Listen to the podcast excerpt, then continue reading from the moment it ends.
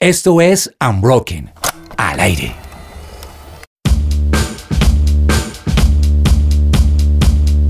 Inicia una nueva versión de nuestro programa favorito aquí en su presencia radio. Esto es The Unbroken Project. Nos encanta saludarlos desde Bogotá, Colombia. Hoy compartiendo este espacio con el señor Ricardo Cantor. ¿Cómo me lo tratan? ¿Cómo estamos? Bien, Natalia, me tratan bien, pero si tú me dices señor, me siento como una persona de, tercera edad ya. Entonces, no, pero es una dignidad, es el respeto hacia las personas. Ah, qué lindura. Más bien te pregunto, ¿tú cómo estás? Feliz de estar nuevamente aquí en este programa espectacular porque hoy venimos con un tema que siento que es de mis favoritos. Creo que uno de los formatos que más me ha gustado de, de nuestro programa es hablar de esa versión universitaria que nos encanta para poder conocer cuáles son las carreras, cómo funcionan. Hemos hablado de muchas carreras, hemos hablado de derecho, hemos hablado de publicidad, gastronomía y es espectacular poder entrar al fondo de cada una de estas profesiones para poder saber cómo funcionan y también que están muy relacionadas con el propósito de cada persona. Y sabes que me encanta, Natalia, que podemos verlo desde la experiencia de gente que ya ha, caminado este, este trayecto y eso nos ayuda mucho. Precisamente algo que nos, que nos ayuda a tomar decisiones es ver la sabiduría de la gente que ya ha recorrido ese camino. Sí, me encanta, totalmente de acuerdo. Y bueno, hoy el turno es para todos aquellos que sueñan con la televisión, el cine, los contenidos audiovisuales. Buenísimo. Y nos vamos a hacer una pregunta bien importante. ¿Será que en pleno siglo XXI, cuando las redes sociales ya nos han hecho creer que todos podemos hacer TikToks, Reels y un sinnúmero de cantidad de contenidos de video y de temas audiovisuales, ¿será que en medio de todo este contexto pega o no estudiar como carrera profesional medios audiovisuales? Natalia, sabes que esa es una pregunta complicada de resolver, pues para nosotros por lo menos que no tenemos la experiencia, pero, pero precisamente tenemos un experto en el mundo audiovisual que nos va a ayudar a resolver esa duda. Entonces, eh, oyentes, sigan conectados porque aquí inicia The Unbroken Project.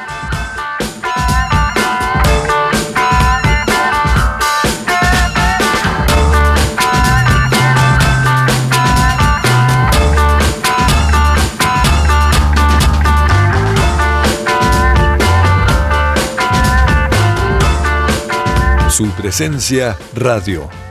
Pues hoy nos acompaña un talentoso director de contenidos audiovisuales. Él ha sido ganador de distintos premios de publicidad y creatividad en Cannes, Ojo de Iberoamérica, Clio Awards, El Dorado, entre un sinnúmero de premios más que ha recibido. También ha sido director de comerciales para marcas muy reconocidas en Colombia como Tigo, Alquería, Refisal, Bimbo, Noel, Jugos Hit y muchas otras también que están dentro de su lista. Y pues es sin duda un experto en comunicar mensajes de impacto a través del formato audiovisual. Nos encanta tenerte con nosotros, David Villabona. Bienvenido a su presencia radio. Muchas gracias, chicos. un gusto tenerte acá, poder conocer tu experiencia, todo lo que has vivido y que pues también nos ayudes como a darle esa luz a las personas que están pensando si estudian o no medios audiovisuales o que ya están estudiando esta carrera. Y yo quisiera, David, que nos vayamos como al inicio, al inicio de, de, de dónde inicia esta pasión por los medios audiovisuales. ¿Cómo es que empieza a interesarse por, por, esta, por este mundo también.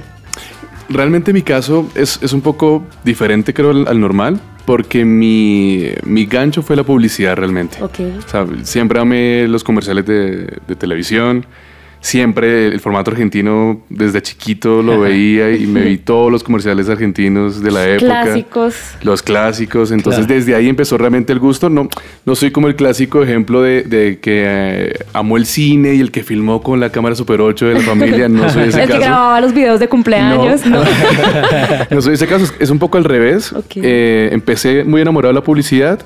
Estudié publicidad como seis meses bueno, dos semestres, realmente como casi dos semestres, y ahí me di cuenta que no era estudiando publicidad, sino estudiando medios. O sea, es decir, yo quería dirigir, más no necesariamente crear el brief de la campaña y como todo lo que tiene la publicidad detrás de.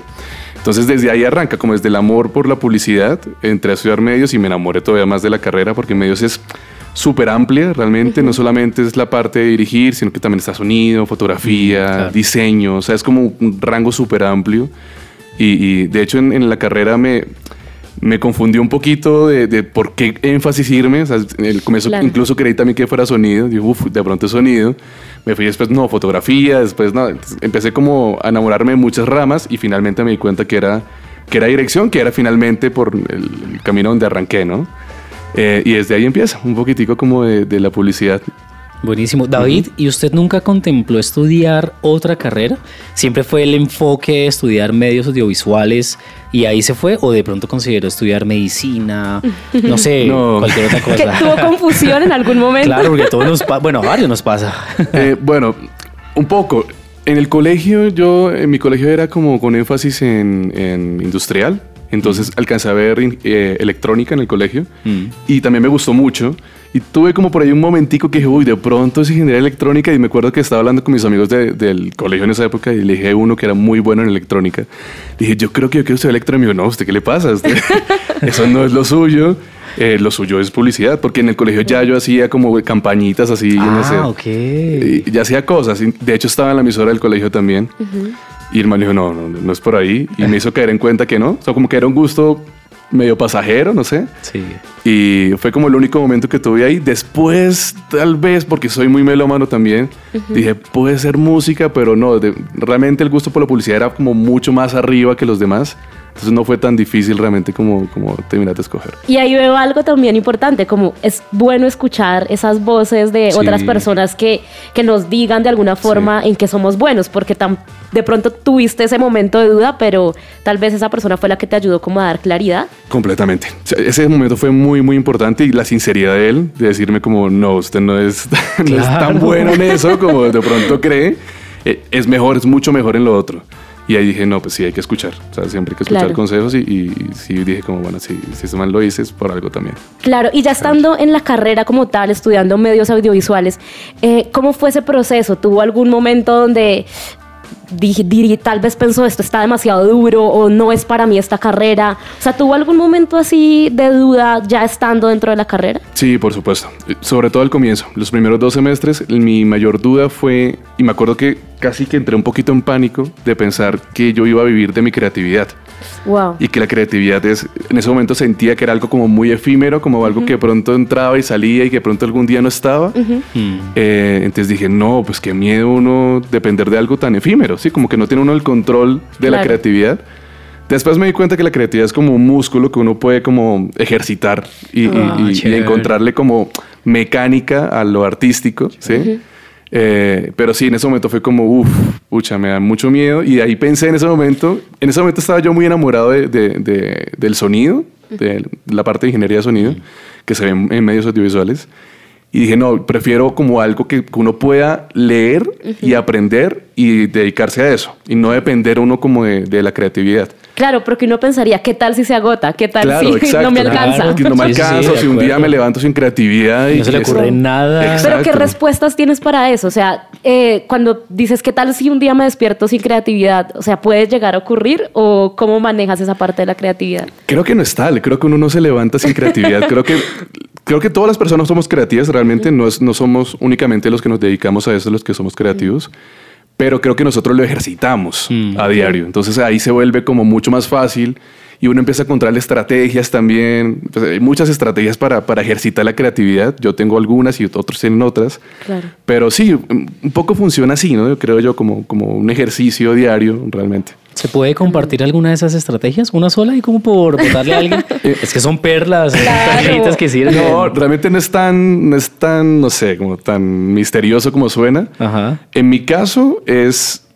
realmente muchas cosas. Primero, tener como la casa en orden, literalmente. O sea, eh, me di cuenta que no funcionó muy bien con la casa desorganizada, como con la suciedad o con bien. comer bien, es importante también, dormir bien es súper importante. Puedo sonar como muy, muy señor con eso pero es real lo que pasa. La música para mí es súper importante en la creatividad, como siempre estar escuchando música y sobre todo estar viendo lo que hacen los demás. Creo que eso, eso a mí me inspira un montón, lo que ah, hacen los, los grandes directores, como que siempre estoy viendo y, y digo, uff, yo quiero llegar ahí y eso me inspira como a despertar creatividad.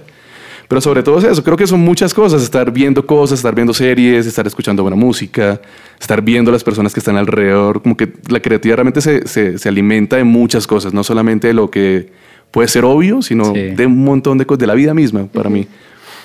Dios. David, y hablando precisamente de, de, de la vida misma, usted termina de estudiar su carrera y ¿qué? ¿Qué sigue? O sea, por- porque uno termina, y más con un tema de, que, que viene mucho con, con la inspiración, ¿qué pasa cuando termina su carrera? ¿Cómo se abre campo? ¿Cómo empieza a avanzar? ¿Cómo, cómo pone en práctica lo que aprendió? Mm, yo tuve mucha fortuna, creo, y mucho favor de Dios en ese momento también, porque yo hice prácticas en el tiempo. eh, a mí siempre me gustó mucho editar, y esa fue como mi, mi entrada al mundo de la publicidad. Perdón, el tiempo estamos hablando del El tiempo, el periódico. periódico, El periódico, periódico, el Vale, vale, No, para no, no saber. el tiempo. Eh, hice prácticas ahí y, y era editor y realizador. ¿sí? Ya. Y rápidamente, me, o sea, antes de terminar la práctica, me contrataron ahí, ahí mismo como realizador. Y de ahí eh, empecé a conocer gente también por fuera. Y ya hubo un momento que me tocó decidir si seguía en el tiempo o si empezaba a trabajar por fuera. Entonces, no, no pasó un momento en el que yo estuviera como eh, quieto, en la casa sin, sin saber qué hacer, afortunadamente. Eh, fue mucho favor de Dios ahí realmente, pero, pero sí, fue un poquito así, como que hice el enlace entre el tiempo y personas que conocía un poquitico del medio y me fueron ahí como medio metiendo, primero editando, editando castings, que es como lo más, más, más, más, más bajo que uno puede hacer en edición, en publicidad. Igual es es súper bien, Sí. pero es como se puede empezar. Claro. Y empecé ahí y ya después siendo realizador como de making of y ahí fue como abriéndome campo, pero no tuve como ese bache, afortunadamente. Y una de las formas tal vez de abrirse campo fue crear también una productora, ¿no? Inicialmente en el 2016, si no estoy Sí. mal, iniciaste con una productora. Cuéntanos un poquito también de, porque te empleaste por un tiempo, pero también has tenido la otra experiencia de eh, emprender a través del audiovisual. Sí, realmente es una forma muy rara de abrir este campo. Y una forma muy difícil porque emprender en Colombia y en, en general creo que es, es complicado. Pero mm, a ver cómo fue ese inicio. Yo creo que, no sé, se dio como naturalmente. Como yo era realizador al comienzo, realmente yo tenía una 5D, era como todo lo que yo tenía. Entonces empecé a hacer videos para, para ciertas marcas, videos muy chiquiticos, y empecé a crecer y a crecer y a crecer. Y cuando me di cuenta me tocó abrir una empresa por, ya por temas de facturación. Casi que, casi que entré medio obligado a, a emprender, pero ya tenía yo una vena de emprendedor porque mi mamá es, es comerciante y mi familia, aparte de mi mamá, es como muy comerciante, entonces tenía eso muy metido en las venas. Entonces me gustó, o sea, aunque entré a la fuerza, entre comillas, no entré bravo, o sea, como que me gustó Sí, abrir sí. la empresa, y ta, ta, ta, ta. Pero también me di cuenta que de pronto en ese momento en mi vida eh, no era el momento para, para tener una empresa, porque en publicidad se necesita capital, se necesita un montón de cosas para tener la empresa. Entonces dije, no, paremos aquí un momentico.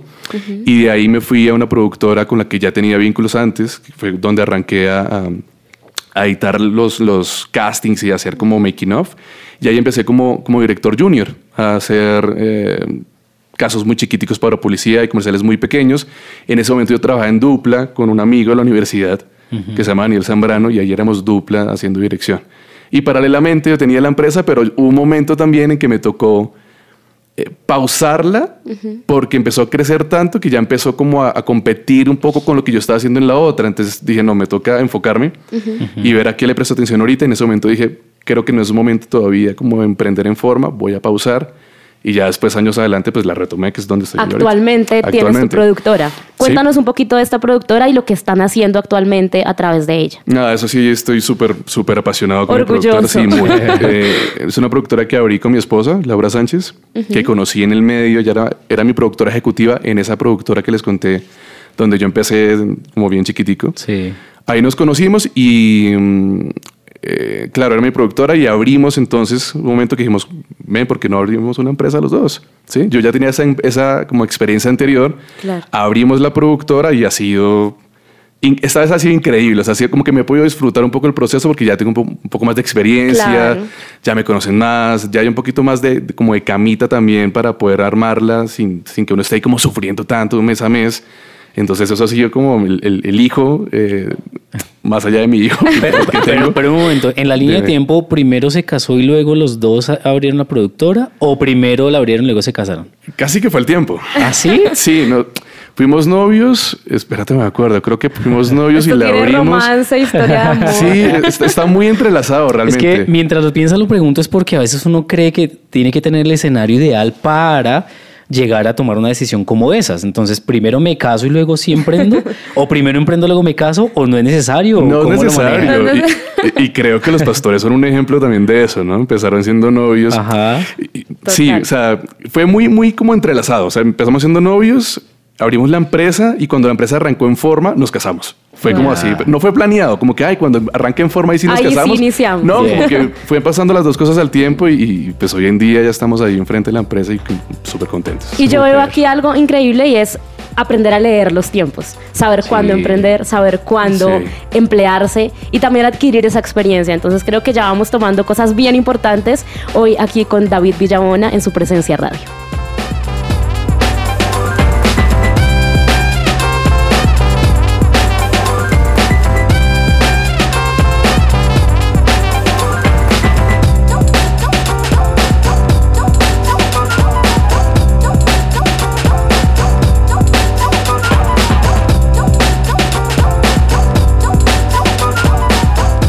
Su presencia radio.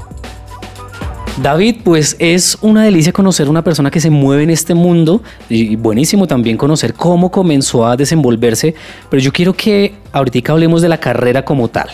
Estamos hablando de la carrera medios audiovisuales, ¿verdad? ¿Cómo David define esa profesión? ¿Cómo la define usted?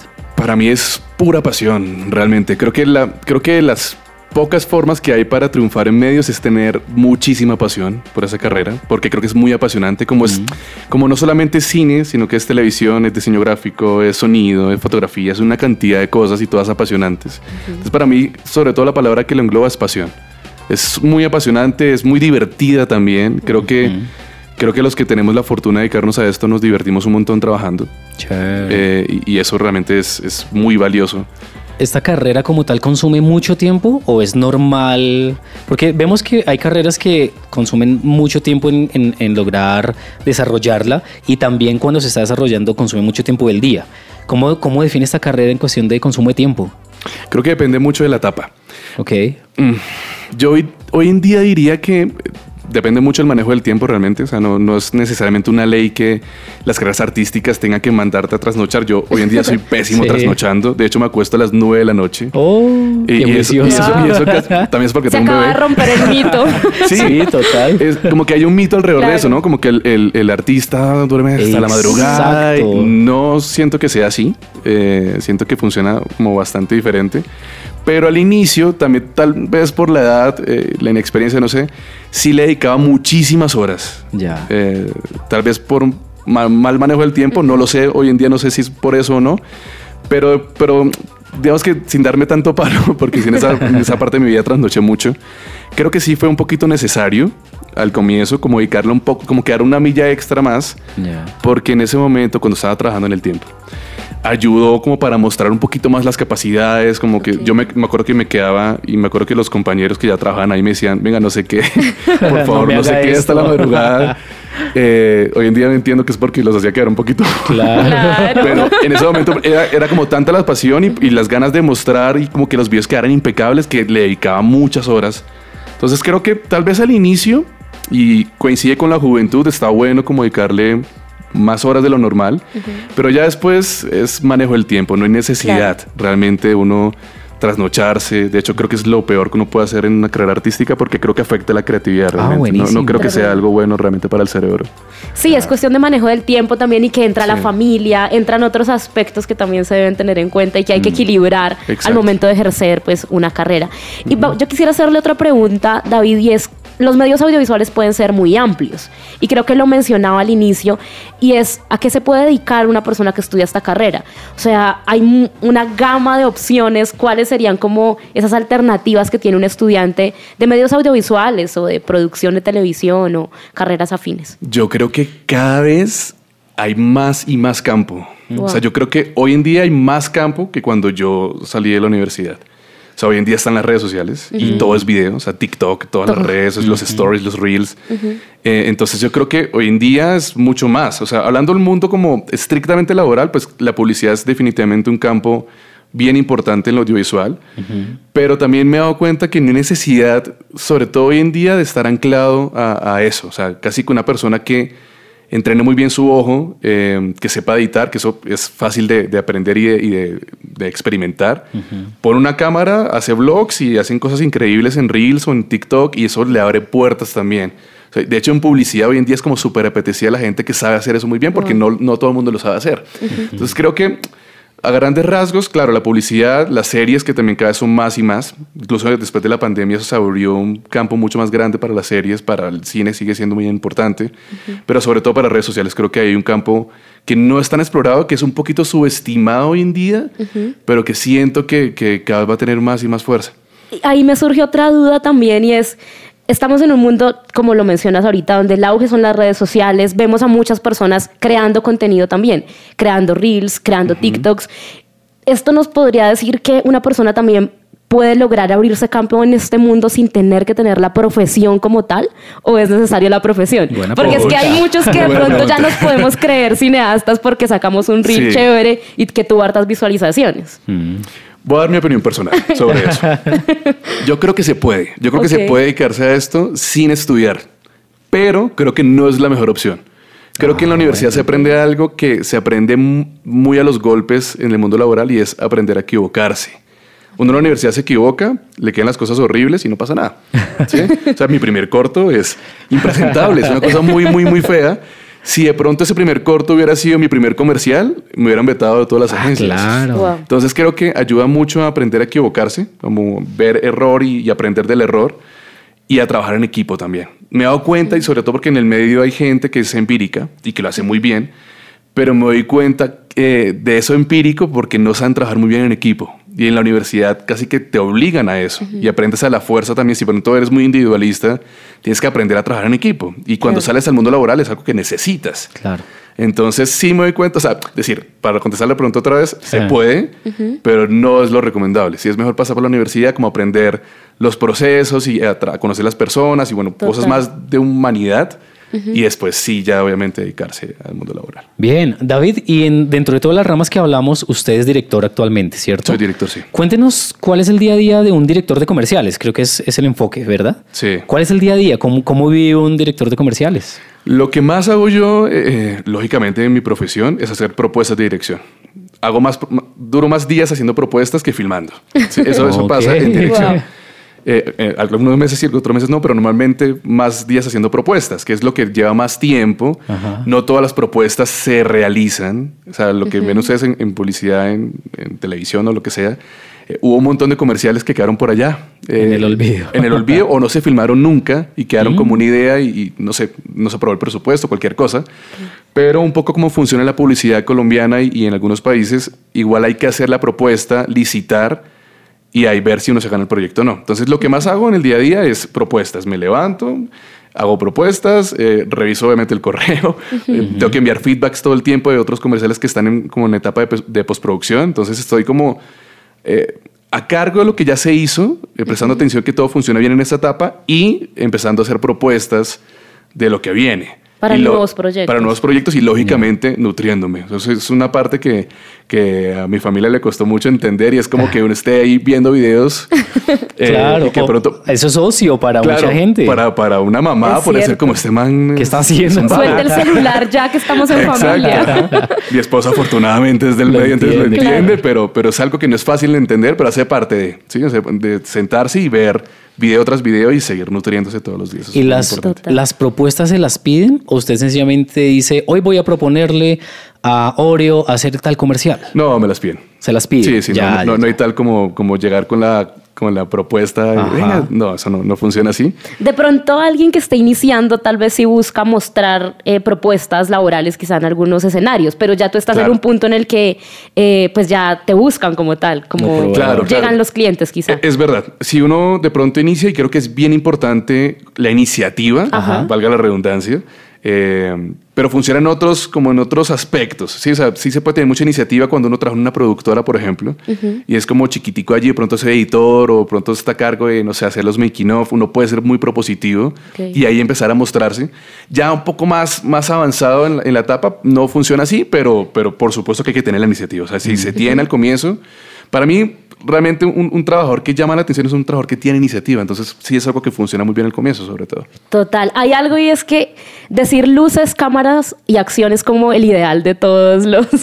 es como la fascinación de, wow, eso es increíble. Hacer comerciales es increíble. Y esto puede parecer fascinante para el que está empezando una carrera o el que está decidiendo si estudia o no. Es medios audiovisuales. Pero, ¿qué hay detrás? O sea, ¿qué hay detrás de, detrás de luces, cámaras y acción? ¿Qué hay tras bambalinas? Y, y qué es lo que también es complejo de estudiar esta carrera o de dedicarse a esto, porque no todo puede ser como... Claro. Eh, color no sé, de rosa. Eh, color de rosa, sí es la palabra. Em, yo creo que ansiedad, mucha ansiedad. Es, es, un, es una cosa con la que hay que trabajar muchísimo, que a mí me costó muchos años. Yo puedo decir que llevo dos años o menos, tal vez un año y medio, no teniendo ansiedad para trabajar, pero antes era pura ansiedad. Porque eh, sobre todo en lo que yo hago que es publicidad, tienes muy poquito tiempo para hacer algo muy bueno. O sea, tienes un día para hacer un comercial de altísima calidad. No tienes chance de equivocarte. Tal vez cuando se hace series o, películas, me imagino yo porque no hago, tienes un chance más o tienes, no sé, 20 días más como para enmendar ese día que de pronto no te quedó tan bonito. En publicidad no. publicidad en, en, ese día tiene que quedar todo increíble. Entonces hay un manojo de nervios, de ansiedad que uno tiene que controlar, que aprender cómo a suprimir, ¿sí? que entregarle eso también a Dios para que se lo lleve. ¿sí? Eso es como, como me funciona a mí. Pero es, es, un poco lo que hay detrás de, ¿sí? Como muchos nervios, mucha ansiedad, pero se puede eh, suprimir, se puede, se puede manejar. Sí, se puede manejar. Buenísimo. Y viene una parte, una, voy a hacer una pregunta que a todos nos pega. y es, todos estudiamos una carrera obviamente que nos apasiona, pero finalmente vamos a vivir de ella. ¿sí? David ya nos mencionó que tiene una esposa, un baby, ¿cierto? Un bebé, un hijo. Y viene la pregunta clave, ¿se puede vivir económicamente de una carrera como esta? No solamente de esa, sino de cualquiera. Sí, de cualquier carrera se puede vivir. Estoy convencidísimo de eso. De cualquier carrera que uno se le ocurra. Yo me acuerdo que cuando era niño yo quería estudiar ufología que es como la ciencia que estudia los ovnis. Ah, bueno. Afortunadamente no lo hice. Pero, también se podría vivir. a lo que voy yo con esto es que realmente lo que define si uno le va bien o no es la pasión y las ganas con que, y la excelencia con que se hace. Entonces, en cualquier carrera se puede triunfar y se puede vivir muy bien de cualquiera. Puntualmente de esta, que tiene fama de ser complicada para vivir, se puede. Si uno es excelente en lo que hace. O sea, creo que no basta el talento. Yo me acuerdo que hace unos años un jefe me dijo eso que el talento era lo menos importante en, en, esta carrera y es verdad. O sea, hoy en día me di cuenta, en ese momento creí que no tenía tanta razón, pero hoy en día me di cuenta que sí, o sea, eh, realmente la responsabilidad, o sea, hacer las cosas con, con, con altura, el compromiso, la excelencia para trabajar, todo eso es muy importante. Entonces, si uno tiene la pasión, por supuesto que es como el motor, ¿sí? El que se enciende, pero eh, todo lo demás, toda la responsabilidad es como lo que te mantiene. O sea, de nada te sirve tener mucho talento y ser increíble, que te quede todo muy lindo, si al segundo comercial ya muestras que eres un man orgulloso o que de pronto no eres tan cumplido, ahí rápidamente te frenas, por más bueno que seas. Duro, chévere. Sí. Pero digamos, ahí me surgiría otra duda y es, ¿es necesario emprender o también puede, se puede ser exitoso o lograr, digamos, que una buena economía empleándose también en el mundo audiovisual? Mm, sí, de las dos formas. De las dos formas. Sí, yo, conozco directores que ganan mucha plata, eh, empleados, en muchas productoras. Es más un tema de gustos, yo creo. Y de, en mi caso, la razón de por qué yo emprendo eh, en lugar de es porque quiero dejar un legado a mi hijo también y porque siento que es una empresa familiar, ¿sí? o sea, quiero dejar eso a, mi hijo o a mis hijos, pero no es porque sienta que gano más plata emprendiendo o no.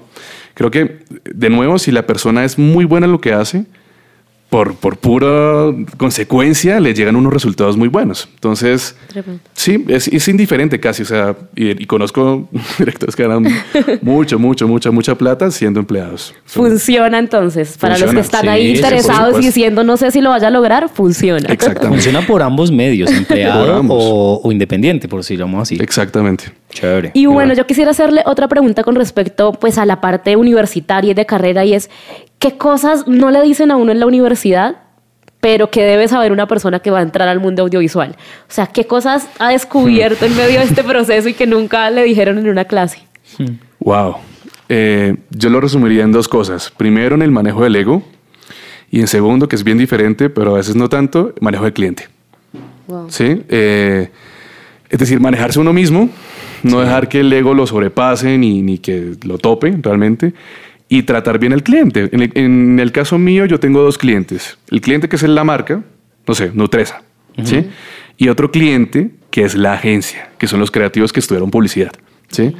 Entonces, eh, realmente hay que prestarle atención a los dos por igual, pero siempre muy enfocado realmente en, eso. Y en, la la universidad no te dicen eso, no te dicen, mira, tú vas a salir, vas a enfrentarte a un cliente y tienes que tratarlo mm. bien y tienes que, el cliente tiene que sentirse bien atendido como en cualquier lugar donde hay un cliente. Eso no te lo dicen porque en mi carrera hay como esa idea como de lo artístico y pareciera que fuera lo único que hay.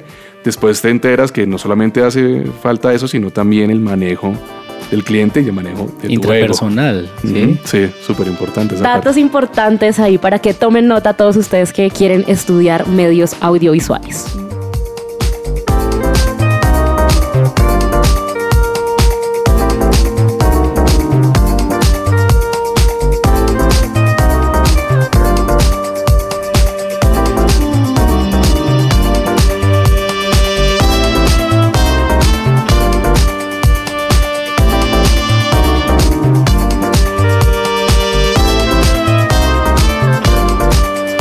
Su presencia radio.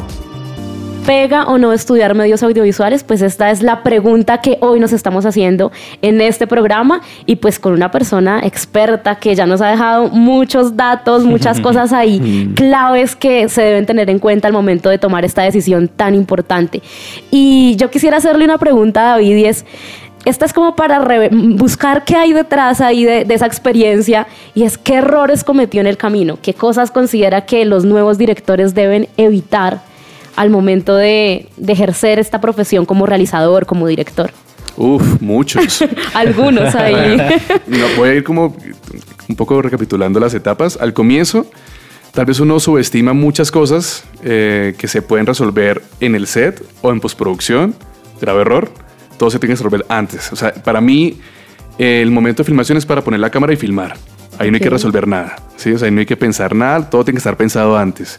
Y tal vez por la inexperiencia también, como empecé a dirigir tan chiquito, eh, me salté algunos procesos tal vez que había haber aprendido antes, pero sí, como calcular todo, o sea, que nada se te pase, como estar como pendiente, bueno, ok, si hay un vaso encima de la mesa, ¿de qué color es ese vaso?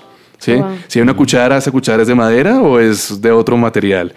un cuadro, si hay un cuadro en esa, al lado de la ventana, ¿cómo es el cuadro? Parecieran que son cosas muy mínimas, pero son cosas que en el mundo profesional y en publicidad, donde hay tan poco tiempo para hacer las cosas, no puedes dejar eh, a la deriva. Que pronto en el, en el rodaje el, pongas el cuadro y entonces el cliente diga, pero es que ese cuadro no puede ser azul porque mi competencia es azul. Ah, claro. Y hay que ir al detalle. pero el detalle, el detalle. Hay que ser súper detallista en publicidad, muy en, en, todo, pero digo publicidad que es lo que yo hago. Claro. Muy, muy detallista y creo que obviamente al comienzo uno tiende a no ser tan detallista. Después va aprendiendo como que oh, esto tengo que prestar atención, tan, cada año, casi que cada año y cada semana, yo puedo decir aprendizaje de hace una semana también. Entonces, ese ha sido como un aprendizaje también. Después, cuando, cuando a uno le empieza a ir bien, el aprendizaje es el manejo del ego, que fue lo que dije hace un, hace un ratico. Eh, porque claro, te lo empiezas a creer y eso es supremamente dañino, muy peligroso, porque te vuelve una persona no tan chévere en el set. Eh, te golpea también en la parte emocional, en la, en la parte privada también. Entonces, creería yo que eh, tal vez un error, primero fue no ser tan detallista y después fue tal vez creérmela mucho, ¿sí? En algún punto de mi carrera me la, creí mucho y creo que uno tiene que siempre ser muy humilde y pensar que los demás son mejor que uno. Eh, para uno no cometer errores de trato a las personas también. Y creo que no hace bien al, corazón creerse, creerse más que los demás. Entonces sí fue un error que cometí y que obviamente casi que día tras día uno tiene que, que estar ahí como muy pendiente que eso no pase. Buenísimo. Mm. Y en ese momento hay personas que nos pueden estar escuchando que están decidiendo si estudiar esta carrera o no. ¿Qué recomendaciones desde la experiencia ya? ¿Cuántos años tiene David en, este campo? Eh, como unos ocho años, nueve años, más o menos. Casi una década. Casi sí, Dios. Llegando a la década. Imagínense. Listo, ¿qué recomendación nos da una persona que ya lleva casi una década en este camino a las personas que quieren, que están decidiendo estudiar o no esta carrera? Eh, yo creo que si se duda mucho, no es. creo que son de esas carreras que, que, se sabe, se sabe porque se tiene adentro, porque hierve la sangre, o sea, entonces si se duda mucho tal vez no sea. Eh, igual, seguramente hay excepciones, pero habría que, que, ver por qué se está dudando tanto, ¿sí o no? Si, el, si la duda es por el miedo a lo económico, o sea, no es eso. es decir, tranquilos, hágale fresco. Se puede comer bien. Tenga pasión por lo que hace y le va a ir bien. Pero si la duda es más un tema de, no sé, otras cosas, habría que pensárselo un poquito mejor. Eh, pero sí, sobre todo eso, creo yo. Sobre todo es no dudarla tanto si se tiene la pasión. Ok. Sí. El mundo necesita más directores eh, audiovisuales, más realizadores. Colombia necesita más eh, talentos en esta área. Por supuesto que sí. Creo que el mundo cada vez es más y más audiovisual y creo que la palabra audiovisual empieza como a evolucionar a cosas que no nos imaginamos. Eh, ahorita que el metaverso empieza a entrar en forma, eso va a tener un impacto muy grande en la carrera. Entonces, por supuesto, se necesita muchísimos realizadores porque hace parte de la vida. O sea, no solamente es un tema laboral, sino que la, la vida se va a volver audiovisual también. Se está volviendo audiovisual. Entonces, me imagino yo que, claro, se necesitan muchos realizadores hoy en día. Y entra también un tema ahí de, también de responsabilidad frente a la sociedad, de pronto, al, al convertir, al ser el video un formato que está, eh, digamos que tomando tanta relevancia. Yo creo que sí. ¿O ese es cliché de pronto hablar de responsabilidad social? No creo que sea cliché, creo que pareciera un cliché, pareciera como algo muy moral, pero creo que sí es real. O sea, creo que, o sea, si tú haces un video y ese video lo ven más de 100 mil personas, estás influenciando eh, tres veces el campín, o sea, o dos veces el campín por lo menos. Eso es un montón de gente. y, eso es un número muy bajo de, espectadores. O sea, ahora en un comercial que lo ven millones de personas. Entonces, claro que una responsabilidad. O sea, tú sacas un comercial y la gente se influencia. De hecho, la, publicidad está hecha para eso, para influenciar. Entonces, tiene que haber una responsabilidad detrás de. Pero siento que es una cosa muy personal también. O sea, mal haría yo en decir acá, en esto y en esto y en esto sí, en esto, esto, otro no tanto. Creo que cada quien en su corazón tiene que revisar en, qué debería tener responsabilidad a la hora de hacer un contenido, pero sí creo que hay. O sea, creo que, de nuevo, al momento de enfrentarse a una cifra tan grande de personas, pues por supuesto, o sea, estás influenciando un montón de gente. Claro. Bueno, yo, yo lo que veo es que, digamos, los medios audiovisuales, el video, que podríamos decir tal vez es el formato rey en este momento en términos de comunicación, genera mucha influencia pues en las personas, en todos los que están consumiendo este contenido y, y genera un impacto. Pero del otro lado, ¿cómo realizar esta función, cómo crear contenidos ha impactado la vida de David? O sea, estás generando un impacto a otros a través del contenido que produces o que diriges, pero cómo crear ese producto te ha impactado a ti. Uf, qué pregunta tan difícil. no sé, o sea, es, muy difícil uno darse cuenta desde este lado si está impactando o no. Eh, tendrá uno que está preguntándole a las personas, ¿ven, está impactando o no? Pero de alguna forma siempre hay un impacto, ¿no? Claro, me imagino que sí. pero es difícil verlo. Ajá. ¿Cómo impacta a mí? Yo creo que desde lo más básico, es decir, poderme levantar y saber que lo que hago me encanta, eso genera para mí un impacto. O sea, de entrada es como que disfruto lo que hago y, eso hace que mi vida sea más, más fácil también. Yo creo que es complicado dedicarse a algo que a uno no le gusta. Entonces, puede, de pronto no sonar tan profundo lo que digo, pero creo que si uno hace algo lo que, que ama, pues la vida se lo vuelve un poquito más, más fácil, ¿no? Más sencilla de llevar. Entonces, me impacta sobre todo en esa forma. Súper. Y hablando de esta influencia e impacto, David en algún momento ha tenido que decirle no alguna especie de publicidad, trabajo que vaya a impactar negativamente dentro de los principios que, que, maneja? Sí, por supuesto. Yo no hago cerveza, por ejemplo. Ok. Sí, y eso fue una, una decisión que tomé hace unos... yo nunca, es decir, hice cerveza hace muchos años cuando no era cristiano y no, me, no, no tenía conciencia de las cosas. Pero después, cuando fui cristiano, no, yo no hago, eh, es decir, no soy el tipo de director eh, perfecto para hacer cervezas, ¿sí? Como en mi estética y en lo que hago. Pero hubo un momento que ya siendo cristiano me llegó un brief para hacer un comercial de cervezas. Ojo, con esto no quiero decir que la cerveza sea mala. Eso, es una discusión aparte y, no, me quiero, no quiero entrar ahí, pero en, la parte personal eh, sí tuve esa convicción un poco. siento que de parte de Dios. ¿sí? Igual siento que es personal. O sea, no, no, digo que no pueda ser cristiano y hacer contenido para una cerveza, no tengo ni idea, pero siento que es algo bien personal. Pero en mi caso funciona así y he tenido que decirle varias veces que no. Eh, al comienzo tuve mucho miedo de decirle que no porque se supone que cerveza es uno de los productos por excelencia en la publicidad. Sí, eso mueve mucho, ¿no? Pero se supone, yo realmente no tengo un comercial de cerveza en el reel. Entonces termina siendo algo como muy relativo también. Eh, y si hay un director cristiano que me escucha acá o una persona cristiana que quiere ser director y tiene ese miedo, fresco también. O sea, mm. Si uno tiene una convicción, sobre todo dada por Dios, eh, para adelante. O sea, Dios va a respaldar en lo que sea que uno que emprenda. Pero en mi caso sí, tuve que decirle que no a cerveza y, a otro par de, también un, como un producto a base de cannabis. Eh, que se supone que era medicinal y tal, y bueno, también sobre eso tengo mucho respeto, pero en mi caso dije no, porque me imagino que esa, misma empresa que hace eso medicinal también hace la parte recreativa, entonces sería como entrar un poquitico a alimentar un capital que está untado a muchas cosas. Pero de nuevo es muy personal, en mi caso fue no cerveza y no nada que tenga que ver con, con adicciones, sobre todo. Y son límites que de alguna forma te trazaste y ya son, eh, digamos que convicción de vida no hacerlo. Sí. De alguna forma. Sí, en ese, sí, para mí fue como, fue muy impresionante la primera vez que me pasó, que fue hace un par de años, que dije que no, porque primero no dije que no. Es decir, me llegó la, el brief para hacer eh, cerveza y, en ese momento sentí que Dios me decía, hágale. Y yo, pero, yo pensaba, pero ¿cómo así? O sea, no tiene sentido. Eh, si, si, tengo la convicción, convicción que no, que ahora Dios me diga que sí. Y, y, como que me fui a la Biblia y me decía que sí, que sí. Yo, pero bueno, pues voy a decir que sí. Dije que sí. Empecé toda la etapa de preproducción y un día antes de filmar, el comercial se canceló. Y me pagaron la mitad. Ah, bueno. Entonces fue como, era por eso. ya entiendo por qué me decía que sí. Pero, Solo era por pero es un caso muy excepcional. De ahí en adelante seguí diciendo que no, porque ya tenía la convicción y tal.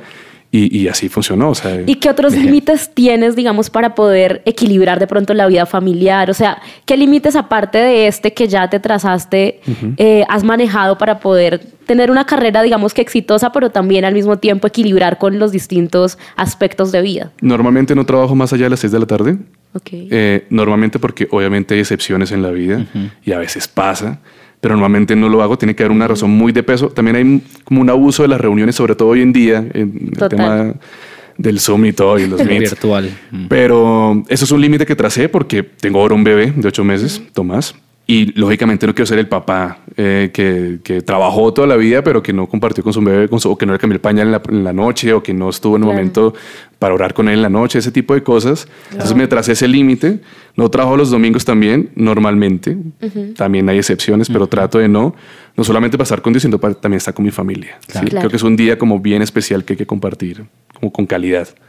Y, y, creo que sobre todo son esos, como el, horario. Eh, no empiezo tampoco no, no, sí empezó muy temprano. Eso, eso iba a ser una mentira. Pero es bueno madrugar. Es sí, es bueno madrugar. La verdad. Hoy, de hecho, me levanté muy temprano a trabajar. Pero sobre todo es el final, 6 de la tarde. Ahí trato que acabe el día eh, normalmente. Tremendo escucharlo también eh, de parte de un creativo, porque como lo decíamos al inicio, los límites a veces a nivel de descanso parece que no existieran muchas mm, veces, pero es chévere poder escucharlo y saber que le puede ir bien a alguien que pone también sus límites, que decide ejercer su carrera de acuerdo a lo que, a lo que está moralmente también eh, dentro de él y a sus propios límites. Y adicionalmente se cree que esta carrera o cualquier carrera artística no se tiene tiempo para tomarse unas vacaciones. ¿David lo puede hacer en medio de este, de este ajetreo publicitario? Eh, yo creo que en esta carrera, por lo menos en mi caso, he tenido muchos aprendizajes con eso porque no es tan fácil uno, es decir, es fácil delimitar la hora en que acaba tu día, pero en mi caso personal no es tan fácil delimitar en qué mes me tomo las vacaciones, porque diciembre es un mes que se mueve en publicidad. Claro. claro. Pero no siempre es así. Pero he tenido años donde diciembre es un mes muy muerto. Mm. Y he tenido meses, eh, eneros que han sido muertos y eneros que han sido muy... Entonces es difícil. Creo que hay que tomar... O sea, hay que tomar la decisión, pase lo que pase. y eso realmente lo vengo a aprender hasta este año. O sea, literal, después de 8 o 10 años, no sé cuánto yo, eh, hasta este año dije, esta fecha me voy de vacaciones y pase lo que pase, de hecho voy a apagar el celular y voy a tomarme me desconecto. Pero sí, no, no es tan fácil en esta carrera, pero sí se puede. Creo que es más un tema de decisión, de no temer que, ay, que por esto los clientes se me van a ir o algo, que es lo que me pasaba un poco a mí toma la decisión, o sea, porque el descanso, pues lógicamente es importante. Si uno no descansa, Total. llega un momento que tu cerebro no funciona igual también. Entonces, por esa parte también, y lógicamente por la familia y pues por tu propio descanso también.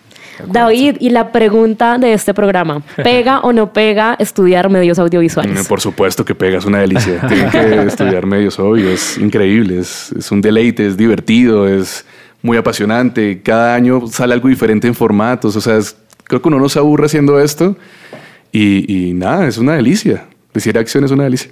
David, e inicialmente nos hablabas de una productora, de lo que estás haciendo. ¿Cómo puede seguirte la gente en redes sociales? ¿Cómo podemos encontrarte? Cuéntanos. Bueno, mi productora se llama Glorious y en, Instagram estamos en arroba Glorious Productora y mis redes personales son arroba Villabona, pero sigan a Glorious, por favor, que lo que hacemos y, ojalá podamos trabajar juntos. Recibimos practicantes también. Bueno, pues ahí. Ah, buenísimo. Tomen nota entonces para todos empezar a seguir ya mismo las redes sociales de David Villabona, de su productora, y poder estar ahí, de, Glorious, y poder estar ahí en contacto también. Yo estuve revisándolo y hay muchos productos, hay muchos comerciales, muchas cosas también para inspirarse eh, con respecto al trabajo que está haciendo en este momento. Así que muchas gracias, David, por acompañarnos. Ha sido un gusto aprender de ti y pues conocer toda tu experiencia en este mundo. No, es un placer, chicos, y un honor. Muchas gracias por la invitación.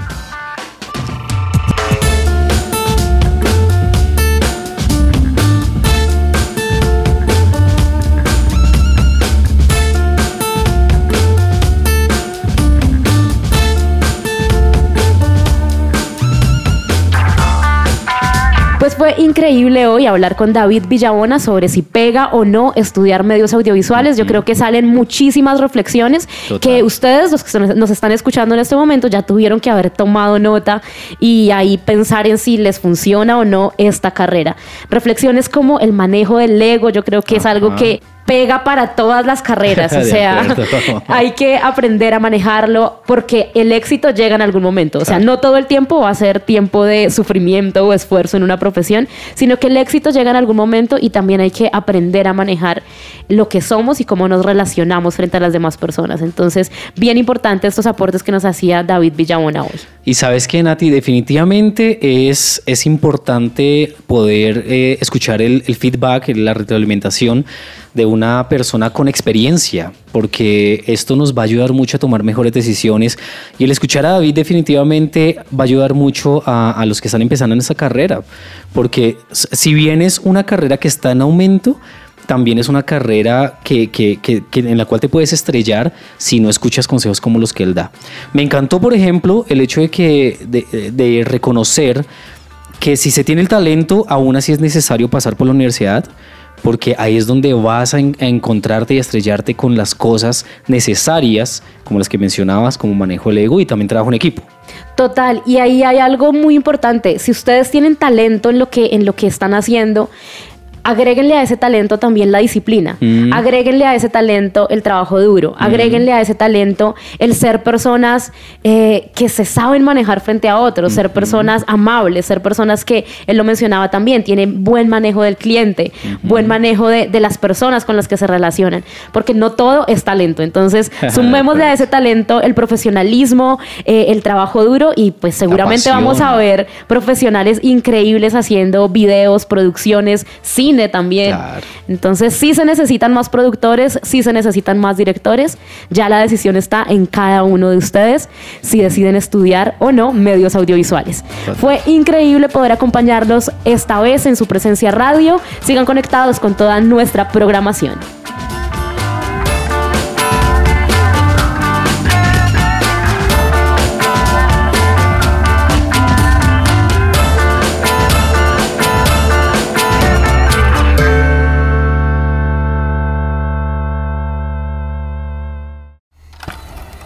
Somos Unbroken.